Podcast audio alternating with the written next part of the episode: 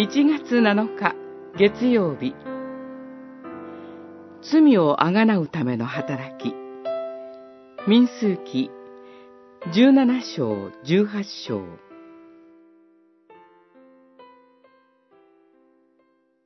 アロンはモーセの命令通りに行い集結している人々の中へ走っていった。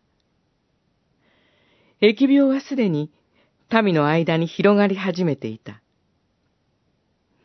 アロンが香を焚き、民のために罪をあがなう儀式を行い、死んだ者と生きている者との間に立つと、災害は収まった。十七章、十二節、十三節。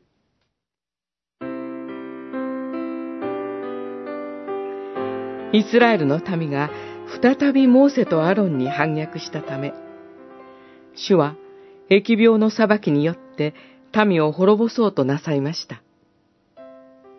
しかし、この時、祭司アロンの犠牲的な贖いの働きによって、共同体は全滅を免れました。そして、主はこの後、十八章で罪の贖いのための祭司の責任と、神殿で神に仕えるレビ族の責任について教えられます。私たちはイスラエルの姿を通して悔い改めず、何度も罪を繰り返す人間の罪深さを改めて覚えさせられます。誠に、正しい者はいない。一人もいない。と聖書が語る通りです。しかし、だからこそ、神は罪をあがなうための手段をイスラエルに示し、祭司やレビ族を与えてくださったのです。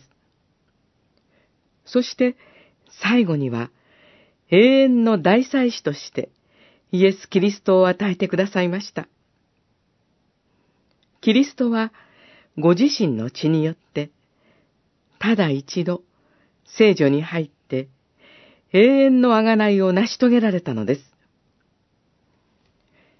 私たちは、キリストの祭司としてのお働きのゆえに、罪をあがなわれ、和解の恵みに入れられています。